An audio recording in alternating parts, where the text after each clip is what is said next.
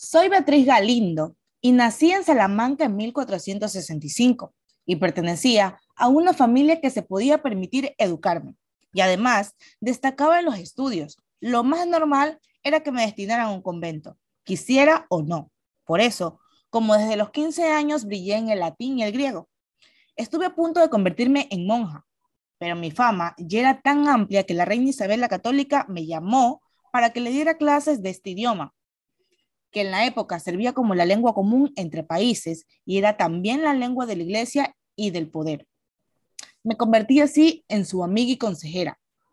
Tuve como alumnas a cinco reinas, Isabel la Católica y sus hijas, Catalina, reina de Inglaterra, Juana, reina de Castilla, e Isabel y María, que lo fueron de Portugal. Contra todo pronóstico me casé y tuve dos hijos con otro consejero de los reyes, que aportaron una gran dote al nuevo matrimonio. Le dio un soplo de aire fresco en una corte que deseaba abrirse en Europa y al nuevo conocimiento del, humanismo. No fui la única mujer que destacó por sus conocimientos en la época, pero sí la primera y la que llegó a una posición más influyente. Participé en los debates intelectuales de la época. Estudié medicina y conocí profundamente la filosofía de Aristóteles. En un corto periodo de tiempo me quedé viuda y murieron mis dos hijos y mi querida amiga y alumna Isabel. Yo siempre eh, había sido creyente, me volqué en la religión, me había convertido en una mujer rica y muy querida y aproveché esta influencia para fundar el Hospital de la Latina y el Convento de la Concepción Jerónima, donde me enterraron. Fallecí en 1634, tras una vida que había visto la evolución de España desde la Edad Media y el Renacimiento, y donde la ignorancia era sustituta por el amor y el conocimiento. Dejé toda mi fortuna a los desfavorecidos, lo que hizo que mi popularidad aún se extendiera más todavía. Hoy en un barrio de Madrid recuerdan mi nombre porque yo soy Beatriz Galindo, la pionera.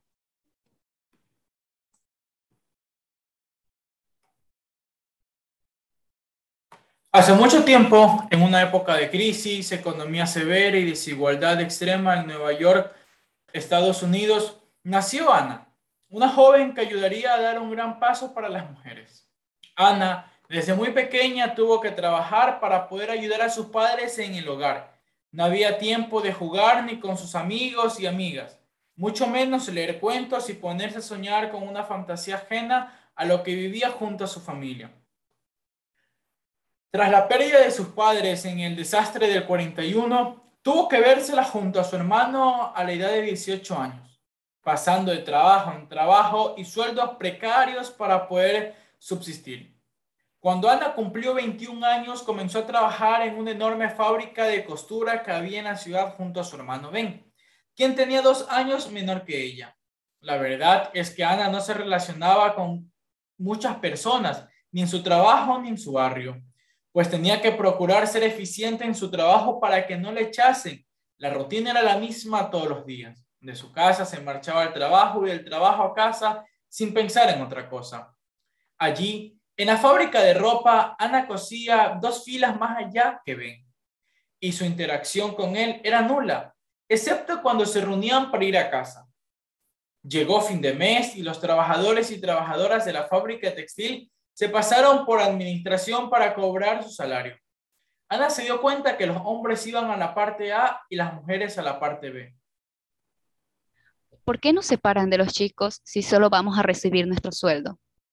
Pensó brevemente hasta que escuchó la voz de su jefe indicando que era su turno, sacándola de sus pensamientos. Ana cobró sus seis dólares y los guardó en su bolsillo, mientras esperaba a su hermano para partir junto a casa.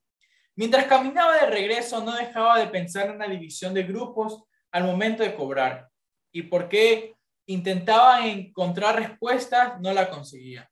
Así que decidió preguntarle a su hermano. Ven, ¿qué hacen los chicos en el área A? Cobrar nuestro sueldo. ¿Qué otra cosa podríamos hacer? ¿Por qué? ¿Acaso hacen otra cosa en el B? No, la verdad, nosotros también vamos allí a recibir nuestro sueldo. Entonces, ¿a qué la pregunta? Es que me resulta extraño. ¿Qué cosa?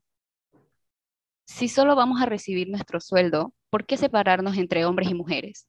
Mm, no lo sé, si ni siquiera lo había pensado, la verdad. Mencionó Ben mientras se detuvo en el umbral de la puerta de su casa para pasar la llave y poder entrar. Se sentaron en el comedor y pusieron sus bolsas encima de la mesa mientras bebían un poco de agua. Estaban exhaustos después de un largo día de trabajo.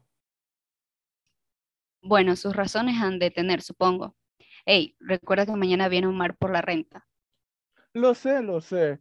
Ahí en mi bolso está el dinero. Tómalo y júntalo con los ahorros. Ana tomó el bolso de su hermano y buscó dónde se encontraba el dinero hasta que se llevó una gran sorpresa. ¿De dónde sacaste este dinero? De mi sueldo, ¿de dónde más iba a ser? ¿Cómo que de tu sueldo? Si solo deberían ser seis dólares. ¿Acaso ayer no pusiste dinero en el cajón de ahorros como te lo pedí? Sí lo hice, y el resto lo guardé bajo mi colchón. ¿Qué? ¿Cuáles seis dólares? Si son doce. Yo recibo seis, siempre ha sido así. O tú haces trabajo extra. Me hubieras dicho para poder ganar algo más también. No hago trabajo extra, hago lo mismo que tú haces en la fábrica como todos, los días.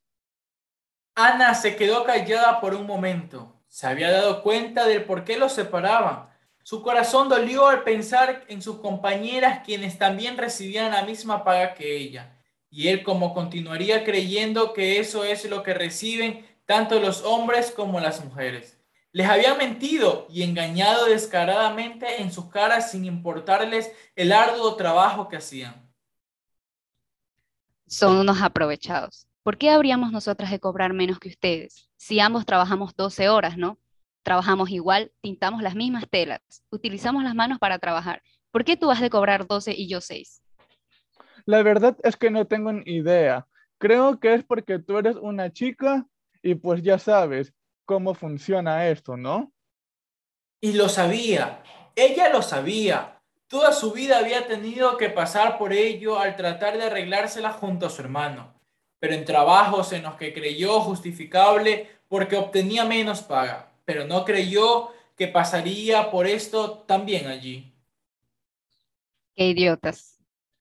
No podía ser más que maldecir en su suerte, ¿Qué tan difícil era entregar la misma cantidad de dinero a todos los empleados? Si al final del día era lo mismo. Los días continuaron y así las semanas mientras continuaba yendo al trabajo normalmente, pues a pesar de saber que recibía menos dinero que los chicos, no podía permitirse abandonar el trabajo. Había hecho un par de amigas en el paso y día a día se empezó a percatar de cosas que antes no prestaba atención.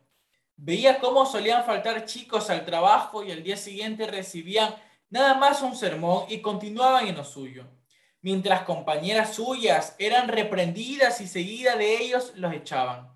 ¿Cómo debía apresurarse para comer el almuerzo y que sus horas no se pasen? Cuando los chicos tardaban más, jamás había dado cuenta de cuánta injusticia había en su espacio de trabajo. Un día, mientras recibía su paga amargamente, puesto a que ya sabía de tremenda brecha salarial entre sus compañeros y compañeras de trabajo, escuchó como a su amiga Marta le habían descontado de su sueldo a la mitad por llegar cinco minutos tarde. Recordó cómo durante el almuerzo le había mencionado que su marido no quiso quedarse con los niños y le echó de casa. Ella tuvo que ir corriendo donde su hermana y su familia para dejarlos hasta que saliera del trabajo.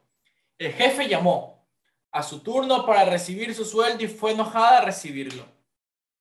Ya estaba cansada de todo lo que estaba pasando. Él y sus compañeras, y a pesar de que sus necesidades no eran tantas como las de muchas de ellas, la, euforia hasta la médula.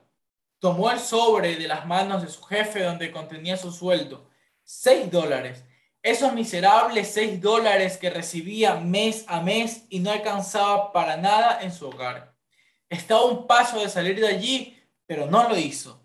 Dio la vuelta y encaró a su jefe. ¿Por qué le ha descontado el sueldo a Marta? ¿Y tú quién eres? ¿Puede responder a mi pregunta, por favor? ¿Por qué ha llegado tan tarde? Siguiente. No, No lo he hecho a propósito. Lo que pasa con ella no es mi problema. Pero lo es cuando uno de los chicos falta, ¿no? ¿Qué? Ella no ha tenido con quién dejar a su hijo y tuvo que ir hasta la casa de su hermana a dejarlo porque su marido es un idiota y aún así llegó solo cinco minutos tarde. Hasta donde sé, es su primera vez llegando tarde. ¿Cuántas veces no ha llegado tarde los chicos y se los ha perdonado? Si no quiere tu sueldo, dáselo a ella y lárgate. Sueldo.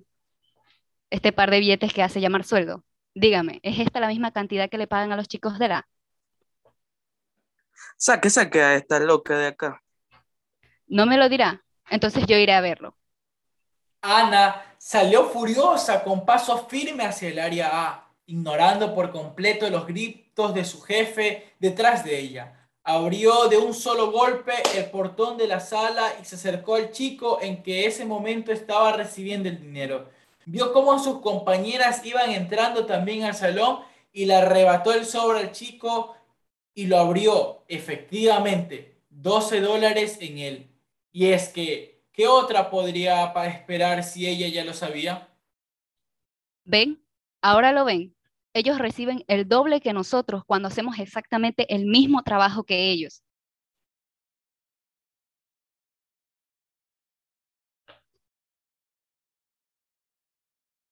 ¿Quién la dejó entrar? Las demás mujeres que habían entrado a la sala revisaban su sobre y arrebataban algunos a ciertos hombres del área solo para verificar que lo que decía Ana era la verdad. Se sienten tan gustosos de vernos sacrificar nuestra vida aquí y darnos esta miseria. ¿Y qué? ¿Quieres que te paguen lo mismo? Si eres mujer, tarde o temprano te vas a ir de este trabajo y tener hijos y serás mantenida. Porque quien crees por un hombre, no porque seas joven, ahora puedes trabajar siempre. Vas a ser tan liberal y vivirás solo. Los hombres en la sala se burlaban de ella y pedían que la saquen de ese lugar. Son todos unos idiotas. Están tan llenos de sí mismos que apenas pueden tener consideración por otro ser humano o incluso por sus propias familias. Ya, ya, ya, vete, vete de aquí. Si no quieres trabajar y recibir lo que hay para ti, ¿o qué crees? ¿Que algún, alguna de citas te va a seguir y apoyar en esto? Ana pasó su vista alrededor de la sala y vio cómo sus compañeras veían a otro lado ignorándola.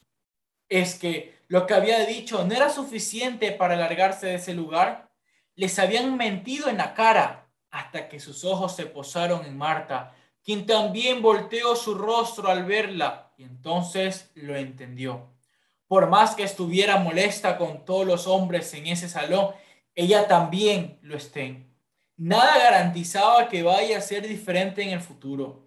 Si todas se van, además de que se dejarían de tener dinero para sus hijos y su hogar. No pudo hacer más que salir de ese lugar mientras todos se burlaban de ella. Ya era altas horas de la noche y Ana escuchó cómo tocaban la puerta y supo que era su hermano Ben. Se había exaltado tanto en el trabajo que salió sin pensar en que había dejado a su hermano detrás. ¿Por qué llegas tan tarde? Creí que llegarías después de todo ese revuelo. Ana, lo siento. ¿Qué? ¿Por qué? ¿Pasó algo? ¿Hiciste algo? En el trabajo no estuve de tu lado. Todos se burlaban de ti y no hice nada más que esconderme entre los otros chicos. Sabía que te pagaban menos todo este tiempo y no dije nada tampoco. Yo realmente lo siento. Ven, no era tu obligación hacer eso. Yo lo hice porque así lo quise. Era a mí a quien le pagaban menos. Es lógico que no le prestes mucha atención a eso. Aún así, yo, Lo importante es que lo sabes. Sabes que lo que pasé es injusto para mí y mis compañeras, pero no tienes que disculparte por una injusticia que lleva desde antes de que tú siquiera pudieses caminar. Aquel había sido un momento crucial junto a su hermano. Bien su mirada, cómo no podía hacer nada para ayudarla, pues había vivido en este sistema toda su vida y así fue criado. sin cuestionarse absolutamente nada. ¿Y quién era ella para culparlo? Al contrario, no podía ser más que estar agradecida de su hermano y de ver la gran persona que había criado y que sabía que la apoyaría incondicionalmente en cualquier decisión que tomase. Bueno, ya, vamos a dormir, que mañana estaré muy ocupada. ¿Vas a ir al trabajo? Bueno, no estoy seguro de que aún tengas uno. No, tengo ¿Dónde? Mañana verás. Ahora a dormir. A la mañana siguiente, Ana despertó y preparó sus cosas. Guardó un cartel grande en su bolso y se dispuso a salir hasta que su hermano se paró al lado de ella diciéndole que la acompañaría, que no iría al trabajo ese día. Ella aceptó y ambos salieron de casa y subieron al tranvía, pagaron su pasaje y cuando sacó el ticket del billete ponía 8 de marzo de 1857. ¿Ya me vas a decir qué vas a hacer? Voy a ir a la Plaza Central de Nueva York. Si en la fábrica no me van a escuchar, alzaré mi voz frente a todas las personas de la ciudad. Voy a reclamar mis derechos y el de mis compañeras. ¿Y cómo? Con esto. Ana sacó el cartel que tenía en su bolso y se lo mostró a Ben. Ambos se sonrieron y continuaron el trayecto hasta llegar a la plaza y bajaron del tranvía. Ana fue hasta el centro de aquella plaza y colgó su cartel y vio a Ben a su lado. Puedes irte ahora. Yo estaré aquí todo el día. No, yo te quiero acompañar. Ven, esta es mi lucha por mí y todas las de las mujeres de esa fábrica, del país y quizás del mundo. Voy a estar bien, no te preocupes. Está bien, cuídate mucho. Ok, adiós. Ben partió del lugar dejando sola a Ana. Estaba preocupado, pero sabía que ella sabía lo que estaba haciendo y que eso era lo que tenía que hacer. Volteó su mirada y la vio desde lejos. Aquella muchacha que había armado un escándalo en la fábrica por el sueldo de su compañera que estuvo toda la vida a su lado y jamás lo dejó, que abandonó su vida por conseguir un par de, injusticias, de injustas monedas. Estaba ahí, con un cartel que, que colgaba en su cuello que ponía, no más desigualdad salarial para las mujeres, no más discriminación, respeten nuestros derechos. Necesitamos equidad de género. Fin.